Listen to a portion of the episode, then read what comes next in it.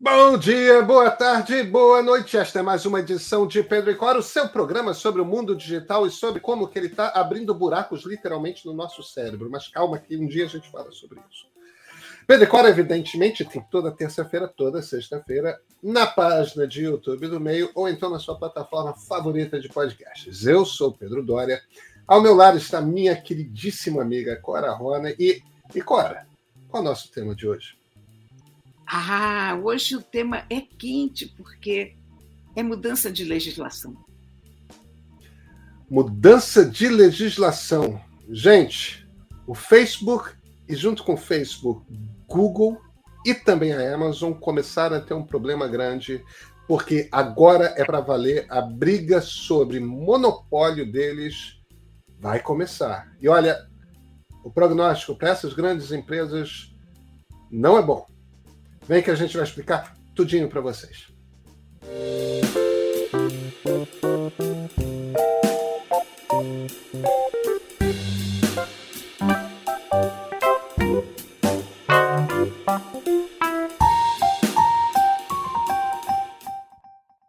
Cora, você já ouviu falar do juiz Jeb Bosberg? Não. Ah, mas olha, eu aposto que Mark Zuckerberg, CEO da. não do Facebook, agora se chama Meta.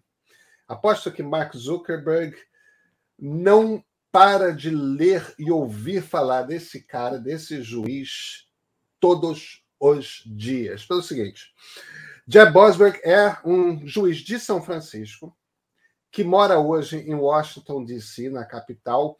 Ele é um dos juízes da Corte Distrital do Distrito da Colômbia. É, é, o Distrito de Colômbia, evidentemente, é o nome que se dá para o Estado, é o nosso Distrito Federal, né? É o, é o Estado que, em essência, é a capital americana, Washington. Se você tem uma questão constitucional nos Estados Unidos que você quer questionar nacionalmente, a constitucionalidade nacional, você começa por essa Corte Distrital de Colômbia. Aí tem uma corte de apelações em cima, e em último, em último degrau é a Suprema Corte dos Estados Unidos. Pois bem, a FTC, que é a Comissão Federal de Comércio, é a agência reguladora de comércio dos Estados Unidos, tinha a, pedido a abertura de um processo nessa corte para esse juiz no início do ano passado, no início de 2021, para o Jed Bosberg. E, e, e é, que era um processo contra o Facebook, e o que eles pediam, a, o que a FTC pedia em essência era o seguinte: olha, a gente acha que o, o, Facebook tem que se livrar do Instagram e do WhatsApp, tem que vender. Não pode ser dono dessas duas empresas, porque forma um monopólio quando tem essas duas empresas, e ao formar monopólio, prejudica o, os consumidores todos não só dos Estados Unidos, mas no mundo. A preocupação deles, evidentemente, é o consumidor americano. Em junho desse, do ano passado, o juiz Jeb Osberg se virou e falou: Olha, vocês não provaram para mim que o Facebook é um monopólio. Mandou embora o caso. E o pessoal do Facebook celebrou tudo mais. Dois meses depois, a FTC apareceu novamente com o caso, e dessa vez puseram os números da Comscore, que são os números de audiência do Facebook. E assim, olha, é um monopólio, tá? Olha a fatia de mercado que o Facebook ocupa em redes sociais. Mas a questão delicada não era provar que o Facebook é um monopólio, porque ser um monopólio não é ilegal. O que é ilegal é você abusar do seu, do seu poder de monopólio quando você é um monopólio para prejudicar de alguma forma os consumidores.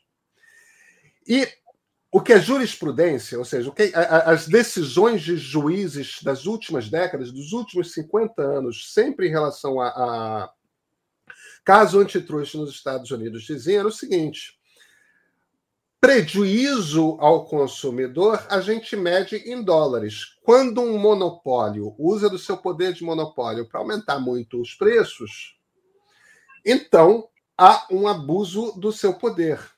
Isso era coisa que preocupava mais a agência reguladora de comércio americana. Por quê? Porque o Facebook é de graça. Então você não pode dizer que o monopólio, em se constatando que o Facebook é um monopólio, você não pode dizer que há prejuízo para o consumidor, o serviço é de graça. O que eles argumentaram é o seguinte: olha, de fato, isso não custa mais dinheiro ao consumidor. Mas, porque o Facebook é um monopólio, o Facebook pode tratar os seus dados privados como quer. Você está sendo prejudicado porque, para usar um exercício essencial, que é de se comunicar pela internet, você tem que abrir a sua vida de um jeito sobre o qual você não tem nenhum tipo de controle.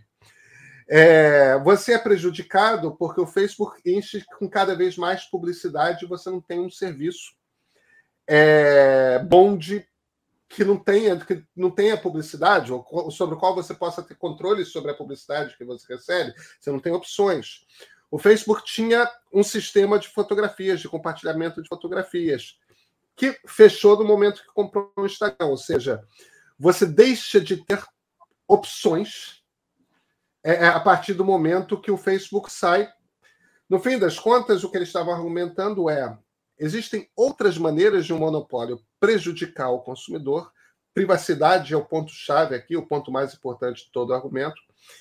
E o juiz não só concordou que o Facebook, de fato, é um monopólio, como considerou que é, você pode argumentar que existem prejuízos não financeiros aos consumidores e assim ele autorizou a abertura do processo. Então, autorizar a abertura do processo é o seguinte: a partir de agora, vai haver um julgamento. Então, os advogados do Facebook vão se defender, os advogados do governo, é, da agência reguladora do comércio, vão apresentar o seu caso e o juiz vai chegar a uma conclusão no final. Depois do juiz chegar a essa conclusão, há recurso à Corte Federal de Apelações do Distrito de Colômbia. E quando a Corte Federal de Apelações tiver chegado ao seu veredito, há um, a possibilidade de recurso à Suprema Corte dos Estados Unidos. Previsão cinco anos, Tacora, até você ter uma decisão final. Por que, que essa decisão é importante? Essa decisão é importante pelo seguinte: um juiz da primeira corte que faz a primeira avaliação sobre a constitucionalidade em todo o país é, a respeito de uma questão como, por exemplo, abuso do poder monopolístico, concordou que a jurisprudência que usava apenas dinheiro, prejuízo financeiro, não é necessariamente uma jurisprudência que pode ser mantida. Você, de fato, pode prejudicar consumidores de outras formas. Então, isso não é uma má notícia apenas para o Facebook. Isso é uma má notícia também para o Google, porque o Google também é um monopólio e também oferece serviços gratuitamente. E é uma má notícia para a Amazon, porque embora a Amazon não ofereça nada é, gratuitamente, a Amazon, na verdade, é um serviço de comércio que, se uma coisa ela faz de fato, é derrubar os preços. Então, você não pode argumentar que você é prejudicado com a Amazon controlando o e-commerce nos Estados Unidos. É, porque, afinal de contas, ela derruba os preços, mas isso é bom para o cliente. Só que existem outras maneiras de você ser prejudicado pelo monopólio da, da Amazon. O Vale do Silício ficou preocupado, Cora. Houve uma transformação importante nas cortes americanas e a partir de agora, esses processos de antitruste contra essas três grandes companhias, Facebook, Google e Amazon, vão começar a andar. Olha, eu acho essa, essa decisão absolutamente fundamental. Né? O, aliás, o que, o que me surpreende nos Estados Unidos sempre é a qualidade de juízes que você encontra por lá, né? antenados com tecnologia. Isso desde sempre, desde um primeiro momento, quer dizer, você tem muita gente que não entende nada, você tem a quantidade habitual de idiotas, mas volta e meia aparece um juiz que você diz: olha, que coisa admirável a cabeça dessa pessoa, como, esse, como essa pessoa está pensando com os tempos, né? E eu acho que essa é uma daquelas decisões fundamentais, porque Inclusive, é uma ação preventiva também, né? Ah. Porque você, você muda a forma de ver a questão do monopólio. E isso vai valer para tudo. Porque você tem é. toda. Essas grandes corporações todas tem formas já estudadas, não é à toa que eles têm times de advogados enormes e jurisprudência e tal, ah, para dar voltas na lei que existe. Mas aí a lei muda. E aí a gente começa o jogo de novo. Olha, é uma coisa tão curiosa como isso funciona nos Estados Unidos, que houve uma época em que a IBM estava se processando a si própria por causa de uma fotografia, de uma imagem, uh, para tentar estabelecer na jurisprudência do que, que seria uma modificação de imagem. Quer dizer, quantos pixels você, seria considerado modificação de imagem você mexer? Porque essa, essa é. é uma questão de copyright fundamental. Porque você pega uma foto, digamos, você altera 20% dos pixels, ela deixa de ter de ter direito autoral? Foi em, em que percentagem está isso, né? Então, então é, olha, isso vai dar muito pano para as mangas. Isso vai dar muito pano para as mangas. O primeiro impacto, no caso desse processo em particular, esse não é o único processo usando a lei antitruste que está acontecendo contra empresas do Vale, né? O primeiro impacto nesse processo é o seguinte: muitas dessas empresas crescem como? Depois que você bota a cabeça para fora d'água e faz alguns bilhões de dólares, você começa. As empresas do Vale tipicamente usam uma, uma artimanha que é o seguinte: você sai comprando os possíveis concorrentes. Né? Quando o Facebook comprou, por exemplo, o Instagram, por exemplo, o WhatsApp, estava fazendo essencialmente isso, né? Você adquire os concorrentes para evitar que, que alguém apareça com um produto melhor que o seu e comece a levar seus usuários. Microsoft é, fez isso a vida inteira. Ela todas se fazem. Microsoft todas, todas, todas. O Google comprou o YouTube, né? É, é. Eu quero ser, eu quero que ser o lugar em que você encontra vídeo. Como é que eu vou fazer isso? Eu vou ser o lugar que tem os vídeos. E, é. e tipo, eles tinham o seu serviço, o Google Vídeo, morreu. Não, não, tudo bem. Começaram a fazer um melhor, a gente compra. Porque quando você pega, quando a empresa ainda é uma startup, você janta coisa. A Apple fez isso, Microsoft fez isso, é, é, todo, todo mundo faz isso. A Amazon né? É... Agora, Cora, essa prática vai começar a ser uma prática que vai ser dificultada. E tem que ser dificultada. Entende? Porque você tem que injetar a possibilidade de, de, de, de, de concorrência. Tem uma coisa que eu acho que as pessoas não percebem muito, o último lançamento espetacular que houve no mundo da tecnologia foi em 2007, Clara, foi o iPhone. Desde então, os tablets são legais. Eu acho que interface de voz é, é uma coisa bastante interessante, é, mas nenhuma das duas tiveram um impacto sequer próximo do que foi o, o, o lançamento do smartphone com uma interface, a, a, ideia daquele smartphone que é uma tela só, que você interage em cima daquela tela com um toque e tudo mais. Isso que é uma coisa que tem o peso do lançamento de um computador, né? De, de, de uma coisa assim.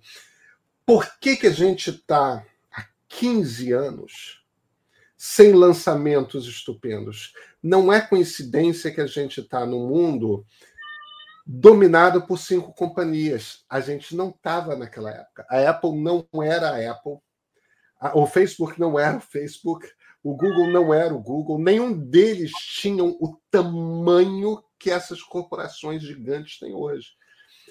No momento que você começa a estabelecer esses monopólios, cada um é dono de um pedaço da internet, você começa a perder criatividade, porque não tem mais o concorrente no seu calcanhar querendo te pegar. Você não tem mais espaço para as pessoas criarem. Porque se é. você. O dinheiro todo está correndo para esse canal gigantesco e você não tem como sequer aparecer no radar. É, e, e, se você, né? e se você, por um acaso, aparece, você é logo comprado por um deles. É. Né? E aí Eu você joga dentro de uma companhia que não inova. Lembra do Picasa? Não lembro do Picasa. Melhor sistema de fotos online virou o Google Fotos. Ah, eu lembro, eu lembro do, do, do Picasa. Eu é. lembro do Picasa. Pois é, tem N coisinhas assim, você começa a pensar o que, que essas companhias são, de repente, com paciência e, e acesso aos arquivos, até o que a gente escreveu ao longo do tempo, a gente consegue ver quantas companhias estão embutidas em cada, cada empresa dessas, né? Pois é. Eu, eu acho que é uma boa. Vai demorar, mas em essência eu acho que há uma boa notícia no ar. É sabe? É excelente. O fato, o, o, o fato de que caiu a ficha e os governos, principalmente o governo americano, por que, que, o governo americano é importante? Porque essas empresas são americanas. então, se tem um lugar para você processar elas, é lá. E, e é bom. É bom para todos nós. Olha aqui, um Cora, brinde ao juiz, como é que ele se chama mesmo? Jeb, já, já, já, já te digo aqui, Jeb Bosberg. Pronto. Vamos anotar esse nome, porque a gente ainda vai falar muito dele, né?